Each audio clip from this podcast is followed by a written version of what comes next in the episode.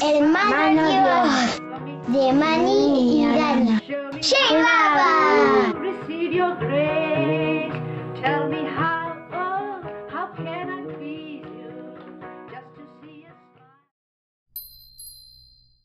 Solamente Baba es real.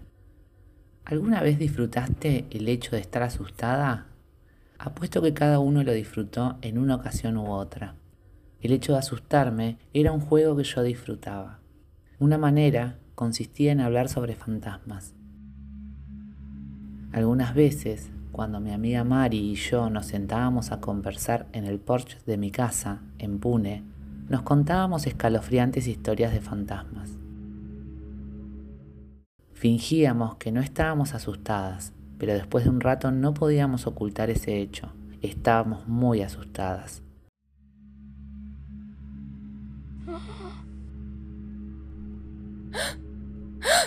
Cuando ya había anochecido, queríamos ponernos de pie para encender la luz, pero estábamos demasiado asustadas como para movernos. Entonces, de repente, como ante una señal invisible, nos incorporábamos juntas de un salto y entrábamos corriendo en la casa, en la que mamá estaba tendiendo la mesa para la cena. ¿Qué es lo que pasa? nos decía. ¿Cómo podíamos revelarle que estábamos asustadas por cosas de otro mundo? Yo solo sacudía la cabeza y sonreía a una foto de baba que tenía sobre mi escritorio. Mi susto favorito se relacionaba personalmente con baba. ¿Qué edad tenía yo? Tal vez nueve años, bastante mayor como para llegar a oír lo que los demás decían sobre la realidad y la ilusión. Solamente baba es real, no existe nada más. Eso me gustaba, no lo podía considerar de otra manera, solo tenía que existir baba.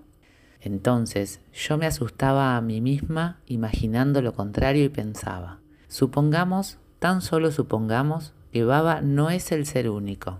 Supongamos que hay otro, que es el único ser, como por ejemplo mi horrible maestra de historia, o aquel viejo loco de la callejuela que te está mirando siempre fijamente sin parpadear, o bien, qué horror, la mujer de Goa que está reprendiendo siempre a sus hijos. Y así, yo seguía cavilando e imaginando que este o aquel era el único ser que existía, hasta que no lo podía soportar más. Ya basta.